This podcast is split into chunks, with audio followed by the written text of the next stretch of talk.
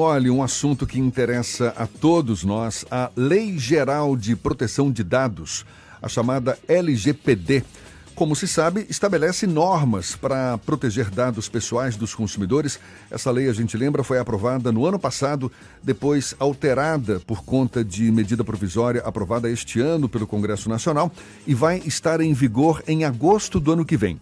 Entre os principais aspectos, é exigido que empresas tenham o consentimento do consumidor para utilizar dados compartilhados, com o direito do consumidor de revogar esse consentimento. Além disso, é garantido o direito ao conhecimento, seja da quantidade de dados armazenados pela empresa, entidade ou governo, ou ainda se eles foram compartilhados com terceiros. E será que as empresas, entidades e o próprio governo estão preparados para essa mudança cultural, mudança cultural que a nova legislação vai exigir? A gente mergulha um pouco mais nesse assunto, conversando agora com o especialista em segurança da informação, Ricardo Farias. Muito obrigado, Ricardo. Seja bem-vindo. Bom dia. Muito obrigado, Jefferson. Bom dia. Bom dia a todos.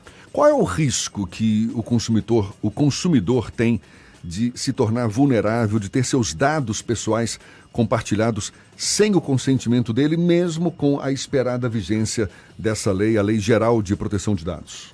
Se analisarmos hoje, é, é comum entregarmos nossas informações sem nos preocuparmos com elas. No acesso a um aplicativo, no acesso a um site. Então, nós simplesmente vamos acessando vamos nos cadastrando, vamos entregando informações.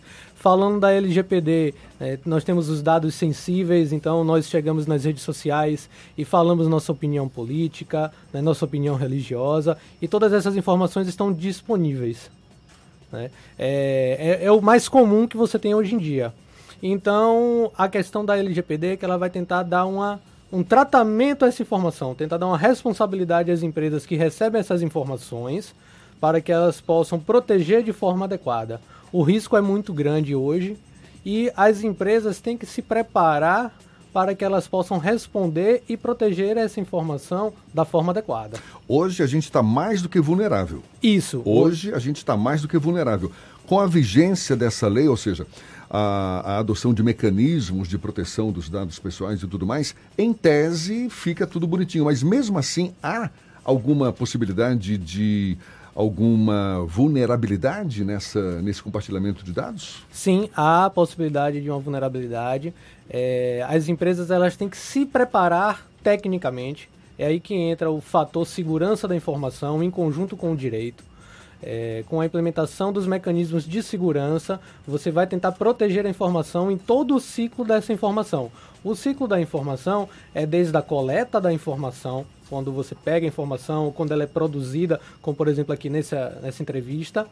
Depois da coleta, você tem o, o uso da informação, a manipulação dela, ela vai ser editada, para onde ela vai ser enviada. Depois você tem o armazenamento da informação. Essa informação vai ficar salva por quanto tempo? Como é que você está guardando ela? E por final você vai chegar no ponto da eliminação da informação. Nessa eliminação você vai dizer, eu preciso dessa informação por 5, 10, 15 anos e eu vou ter que ter mecanismos para garantir que a informação foi devidamente apagada. Então a, a proteção da informação tem que ter, ser em todo esse ciclo. É o que nós chamamos de tratamento da informação. Então, esse ciclo pode durar 10 anos, 15, 20, 30 anos, a depender do objetivo do negócio daquela instituição. Então, garantir a segurança durante todo esse tempo é algo difícil e um pouco complexo para as organizações. Desafiador. Então, desafiador. Então, existirá vulnerabilidades? Sim o conceito de vulnerabilidades. Hoje pode não haver uma vulnerabilidade na forma como armazenamos um, uma informação. Daqui a dois, três anos pode aparecer uma vulnerabilidade que não foi prevista. Então, quem mantém a informação pessoal salva ou faz uso dela tem que manter a segurança em todo o ciclo dela. Em todo esse ciclo, qual é o local, qual é a área que é mais frágil? É, a pessoa ela não ter cuidado com a própria informação ou a partir da informação ser pública, ser pública não, ser repassada às empresas, elas fazerem mau uso? Onde você encontra a maior fragilidade nesse processo? São duas fragilidades, realmente. O usuário não se preocupar onde ele entrega a informação, é uma fragilidade, mas as empresas, elas têm coletado muita informação de forma desnecessária. Elas coletam toda a informação possível sem a justificativa real do porquê daquele uso. Eu acho que a maior vulnerabilidade está no lado das empresas, porque elas vão pegar a informação para uma atividade fim específica. Então elas têm que proteger essa informação por todo o ciclo de vida. E isso é complexo, isso demora. Agora, é possível a gente conviver em sociedade sem prestar essas informações? Porque a gente anda com o celular no bolso, o Google ou qualquer outra empresa está coletando as informações o tempo todo, está armazenando passo a passo. É possível você viver numa bolha em que não forneça essas informações, principalmente para essas grandes corporações? É meio difícil você pensar que dá para viver sem fornecer essas informações hoje em dia, né? Hoje você tem uma facilidade grande do smartphone, da mesma forma que a informação chega até você fácil, ela vai fácil também. A LGPD ela vai tentar trazer para você que você tem o direito de escolher para onde sua informação vai e o que pode ser feito com ela. Mas existe esse direito de escolha? A LGPD vai fornecer isso. Prevê, mas Prevê. não necessariamente vai existir. A lei diz que tem que existir. Quem não cumprir, as organizações que não cumprirem, estão sujeitas a serem multadas. Você o senhor que... acredita em multas? Eu acredito. vamos, vamos, pensar do bem. Eu queria, eu queria, emendar essa pergunta falando, eh, não é meio utópico, não, a gente imaginar que uma lei vai conseguir regulamentar e, e colocar em prática é, é, todos esses essas normas de segurança para proteger o consumidor, porque esse meio virtual, esse meio da informática, ele está cada vez mais sofisticado, cada vez mais complexo. Hoje a gente dá dois passos aqui e, como o Fernando citou, um Google da vida já identifica, já, é, é, enfim, mapeia o seu comportamento, os seus hábitos, tudo. A gente está vivendo numa sociedade cada vez mais vigiada involuntariamente, né? ou seja, sem a nossa vontade, não, não, não tem um quê de utópico nessa pretensão? Analisando com essa ótica, é, a gente imagina que é difícil. Eu vou trazer uma outra ótica para você. É, a LGPD no Brasil, ela não foi iniciada aqui. Né? Ela vem de, de um movimento externo. Se você pegar a GPDR da Europa, então, ele que é já, a lei similar a lei lá? similar da Europa. Uhum. Então, ela já foi elaborada fora do país. Então, eu estou falando de um movimento mundial. Existe uma preocupação a nível mundial, a nível de privacidade, porque isso não é um problema apenas brasileiro. Então, sobre o fator ser utópico, eu acho que ao pé da letra, todos os requisitos, todas as organizações seguirem, é difícil sim. É, sempre tem pessoas que pensam o lado do bem e pessoas que pensam o lado do mal.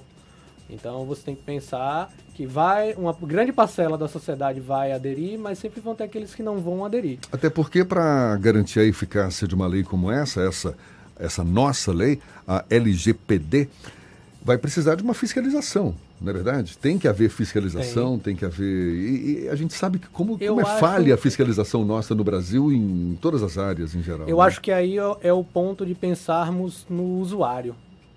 Né? Nós, né? na lei, nós somos chamados de titular da informação. Então, se pensarmos do ponto de vista do usuário, o usuário não pode simplesmente passar a entregar as informações de forma aleatória. A LGPD também vem para o usuário para conscientizar ele de que ele precisa se preocupar com a informação dele. Ok, mas vamos imaginar uma situação bem prática. Ele chega, vai fazer um cadastro num banco em que o banco exige aqueles dados pessoais. Perfeito. Ele vai se dar ao direito de não, não dou meus dados pessoais? Vai ter que ser uma iniciativa de ambas as partes o usuário ele vai dizer não, não quero dar essa informação, ou eu preciso saber por que você quer essa informação e por quanto tempo você vai guardar essa informação. E isso vai ter que ser documentado? Vai Sim, ter que ser... documentado, é... organizado. A partir do momento que eu sou uma pessoa que sou precavida em determinadas situações, se somente eu ficar cobrando isso, o banco nunca vai se movimentar. Eu estou falando de instituição muito grande. Agora, se a grande parcela da sociedade fizer essa exigência, os bancos vão acabar se adaptando. É como a questão da taxa, né, do, do, do juros cobrado. Hoje você tem uma grande parcela de bancos, né, das fintechs online, que muita gente já está aderindo, você já conseguiu baixar a taxa de juros, anuidades, a série de descontos. Então os grandes bancos hoje já estão indo para online. Então vai ser um movimento de mudança. É algo rápido, é algo que vai estar em vigor, todo mundo funcionando em agosto de 2020? Não. Não. Mas ao longo dos anos eu imagino que sim.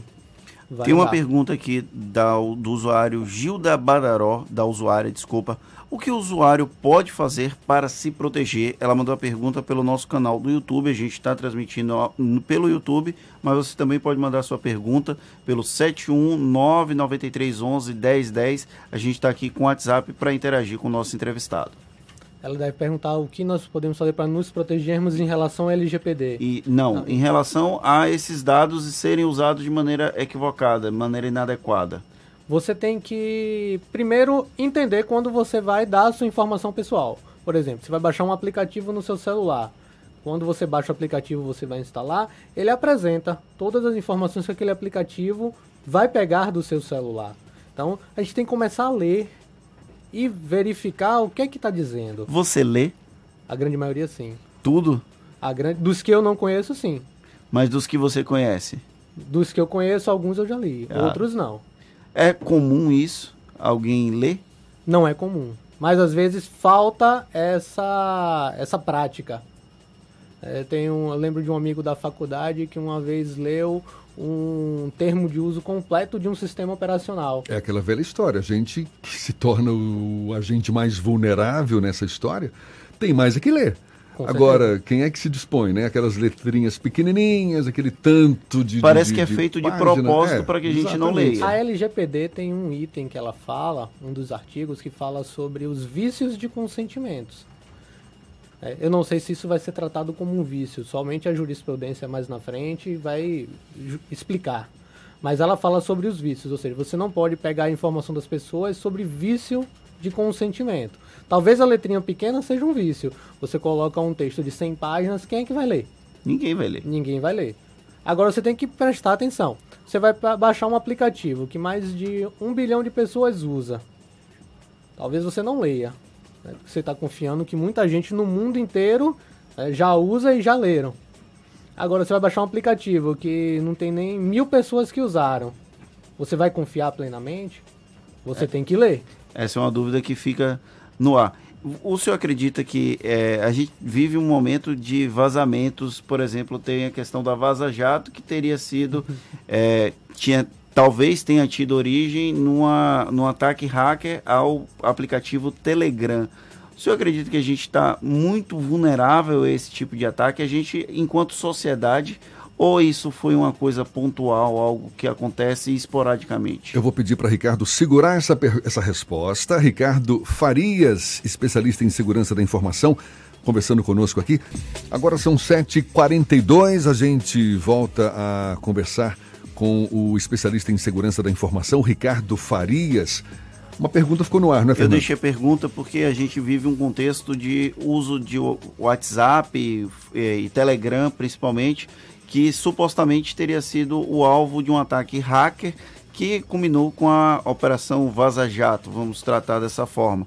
Aquela série de informações vazadas pelo The Intercept Brasil e outros veículos de comunicação aqui do nosso país todo mundo está vulnerável a um ataque como esse ou é um processo que é bem específico, que demanda um pouco mais de trabalho e o hacker tem que ter um foco? Eu quero atingir aquela determinada pessoa e aí facilita, ou é tudo muito fácil para um ataque hacker invadir o celular de Jefferson, o celular meu, o celular de Paulinho? Como é que funciona isso?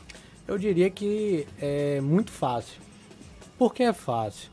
É, quando você pensa em utilizar um aplicativo desse, né? No caso do Telegram, quando ele foi lançado, ele veio com uma série de recursos de segurança. Você pensar, as informações são armazenadas de forma criptografada? Sim. Ricardo, e se eu pegar essas informações, eu consigo descriptografar e acessar? Não. Né? Então, assim, esse item do armazenamento da informação no celular é difícil. Pensarmos na transmissão da informação de Ricardo para Fernando é, também é criptografada. Eu consigo pegar essa informação? Também não consigo. Eu posso até capturar, mas eu não vou conseguir descriptografar e acessá-la. O Telegram ele, tem uma série de mecanismos de segurança no aplicativo. Mas existem outras formas de você fazer que não sejam no aplicativo. É, vou dar um exemplo simples que aconteceu recente com uma conhecida, que é algo um, um crime comum que acontece. A pessoa se cadastra para vender um produto, um bem que ela tem em algum desses sites de venda na internet e de repente, alguns minutos depois, ela recebe uma ligação. Olá, tudo bom? É tal pessoa que se cadastrou para vender e tudo mais, tal. É, eu sou de tal empresa que você está oferecendo o produto. É, eu preciso saber, eu sou da política antifraude, então eu preciso saber se você realmente existe, está tudo certo, tal. eu preciso que você me confirme alguns dados seus. E a pessoa está imaginando, está falando com quem? Um funcionário da empresa com que ela colocou o produto dela para vender. E aí, no meio daquelas perguntas, ele fala: Ó, agora eu vou disparar para você um SMS, me confirma aí. E o que foi que a pessoa fez? Disparou aquele código. Ela tentou acessar o WhatsApp dessa minha amiga por outro celular e pede aquele código de confirmação do WhatsApp. Quando ela forneceu o código de confirmação, foi que eles fizeram o que a gente chama de clonar o WhatsApp. O WhatsApp passou para o celular do atacante. Naquele momento, todas as mensagens dela foram baixadas. Então, assim, por que, é por que eu disse que é fácil desde o começo? Eu não precisei fazer técnica nenhuma computacional, não precisei fazer nada mirabolante, eu simplesmente bati um papo. Usou da boa fé da pessoa. Usei da boa fé né, e usei do que a gente na segurança da informação fala, é, chama que é engenharia social. A engenharia seja, social.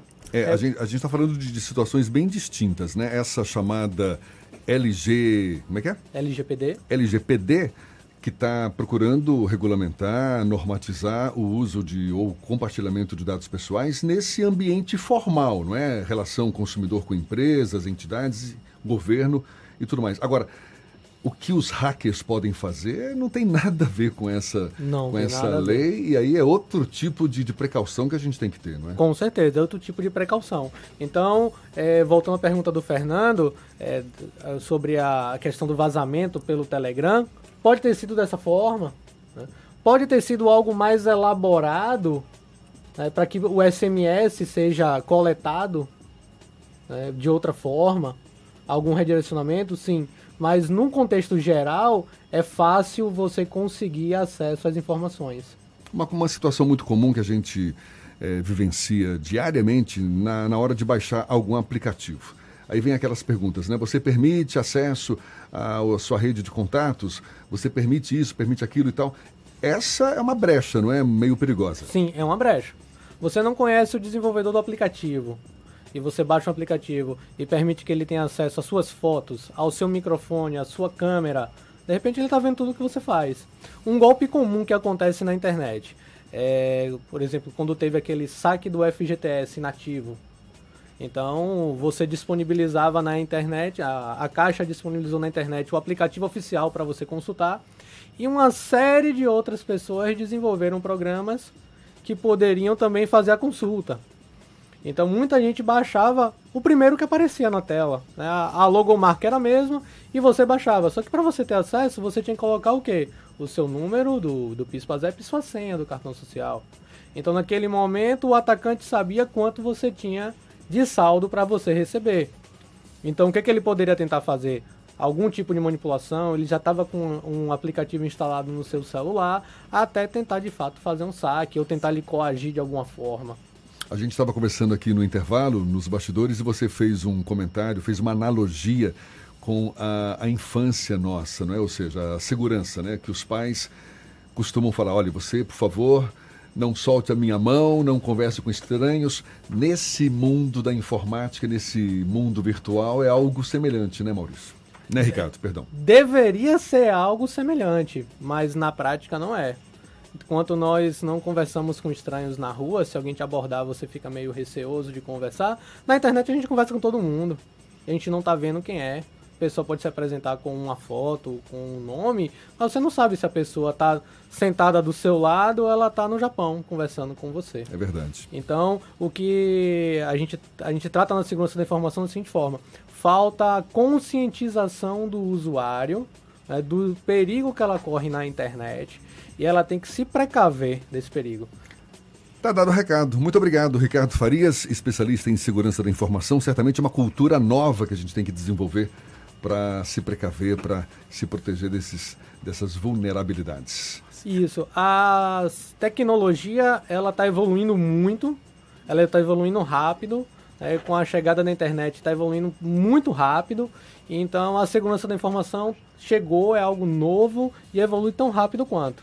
A gente tem que tentar estar preparado. Agora, 8 e 19 a gente conversou mais cedo com o especialista em segurança da informação, Ricardo Farias. Isso foi na primeira hora do programa e um assunto que rendeu.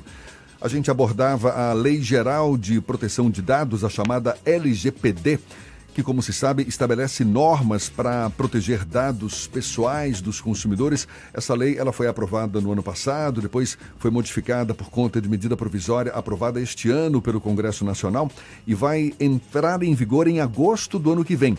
Só que a discussão toda era se consumidores, governo, empresas, enfim, se todos estão preparados para lidar com essa nova legislação que certamente vai exigir uma mudança cultural, seja dos consumidores, seja das empresas, enfim, seja de todo mundo, porque a gente vive nesse mundo virtual e, enfim, a gente tinha encerrado a conversa com o Ricardo. Falei: não, não, Ricardo, volta, volta, volta, porque o assunto está rendendo. Pipocaram perguntas aí pelas nossas redes sociais. E o Ricardo, mais uma vez, está conversando conosco aqui. Então, mais um bom dia, senhor Ricardo Farias. Mais uma vez, seja bem-vindo. Muito obrigado, Jefferson. Muito obrigado, Fernando. Bom dia a todos. É, agora a gente está falando para toda a Bahia. E é aquela velha questão. A gente, de fato, tem que se precaver. Hoje, estamos mais do que vulneráveis, a gente sabe disso. Recentemente teve esse caso do Telegram, onde vazaram informações que resultaram na chamada Vaza Jato. Enfim, como é que a gente pode se proteger? Hoje, a vulnerabilidade é mais do que evidente. Com a esperada vigência dessa LGPD, Lei Geral de Proteção de Dados, espera-se que haja uma proteção maior. Agora, não basta ficar dependendo dessa lei, né, Ricardo? Não, não basta depender da lei. Como eu falei no, na primeira parte, é, nós temos que nos preocupar, né? nós somos titular da informação, nós temos que nos preocupar o que fazemos com ela. No caso do exemplo do, do Telegram, é, você tem que pensar que tipo de informação você está colocando em, naquele aplicativo. Você sabe que o aplicativo ele é seguro, ele mantém a informação criptografada, ele transmite criptografada, ele pode destruir a informação. Mas a grande questão é qual é o tipo de informação que você está colocando dentro daquele dispositivo, dentro de um aplicativo que você não conhece, não sabe quem desenvolveu, não sabe se tem alguns objetivos ali por trás. E nem você conhece é, se existem outras técnicas que não sejam computacionais, como é o exemplo que eu usei da engenharia social, que você conseguiria ter acesso àquelas informações. Então eu sempre oriento a depender da criticidade daquela informação para você ou para o seu negócio, tome muito cuidado onde você coloca aquela informação.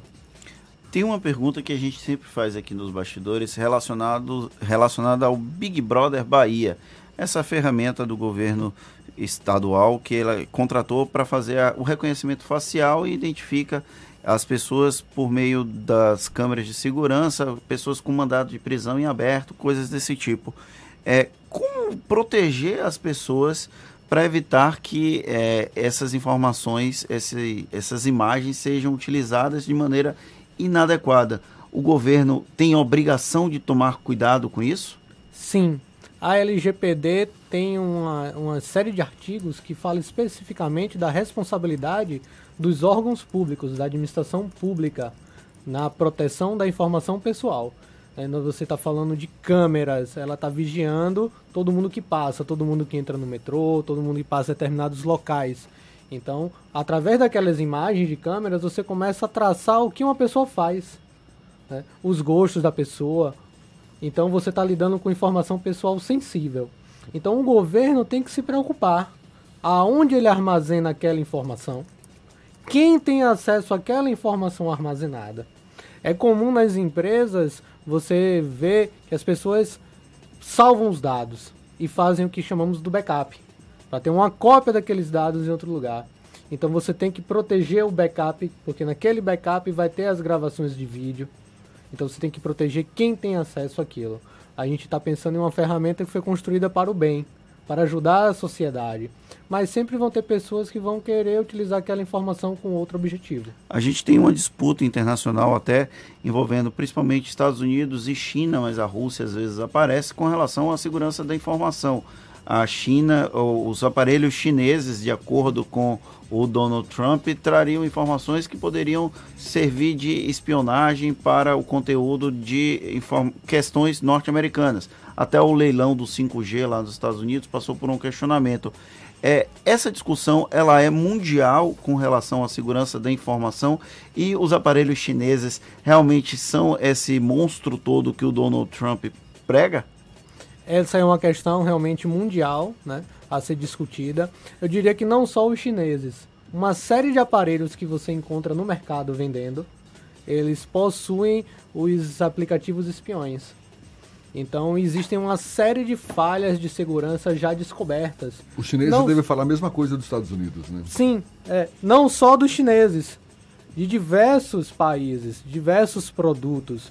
Às vezes até tem um produto que foi construído sem o, o, o, o aplicativo espião instalado, mas por uma falha de segurança você consegue depois implantar um espião. Um exemplo comum é todo mundo deve ter em casa. Todo mundo tem em casa é, acesso à internet e tem aquele roteador que conecta na empresa que lhe fornece internet e bota rede sem fio.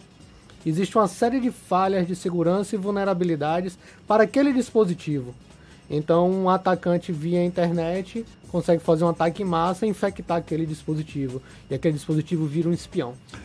Ricardo, hoje todo mundo tem rede social, todo mundo tem o seu WhatsApp, Facebook, enfim. Está todo mundo aí conectado com todos e o tempo todo.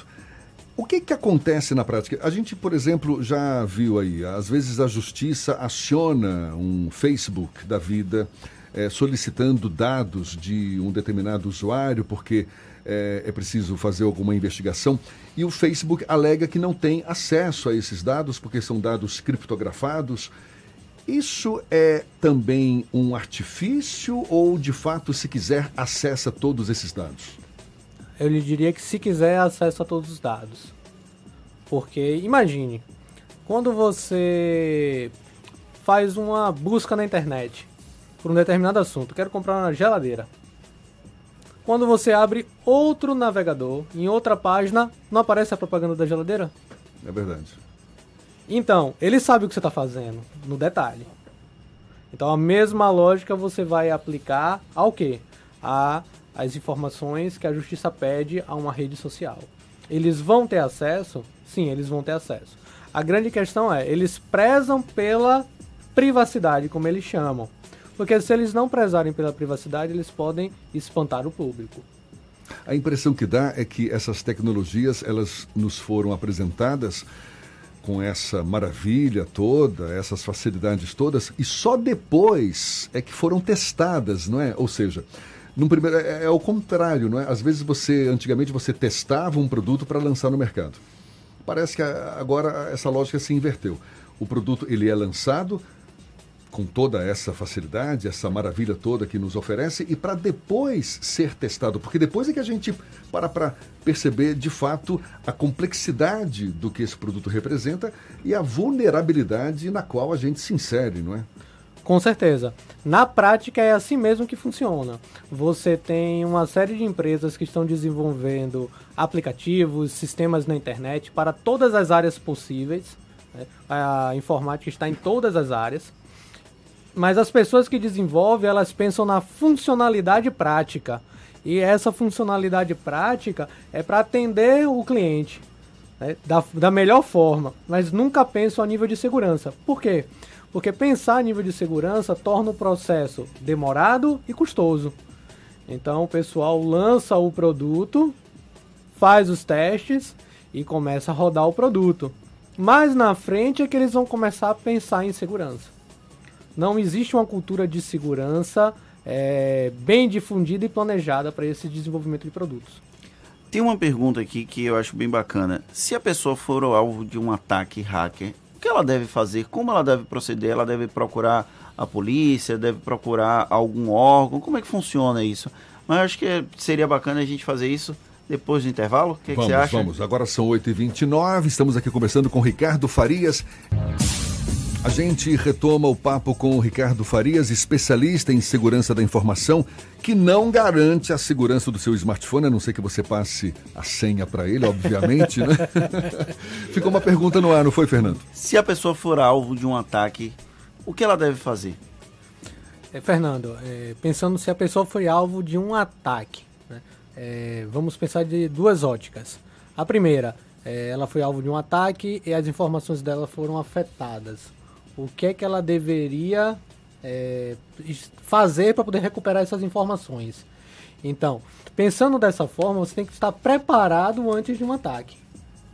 Você tem que ter pelo menos algum tipo de backup, né? você tem que ter algum planejamento, pensando a nível de uma empresa, um planejamento de como você iria se recuperar frente a algum tipo de ataque. Né? Você deve fazer um planejamento prévio certo? Para que você possa estar preparado para quando você sofrer um ataque você minimizar os danos. Certo? Do ponto de vista da segurança. Ou seja, fazendo esse backup que, que é o básico. Então, é o então, né? básico, né? mas existem é, o que nós chamamos de procedimento de gestão de incidentes de segurança. Né? Você está preparado. O, nesse procedimento, o que é que você trata? Por exemplo, você está sendo atacado agora. Eu devo desligar meu computador da internet? Ou eu posso deixar ele conectado? Qual é a melhor estratégia a fazer? Vai depender do tipo de sistema que está sendo atacado.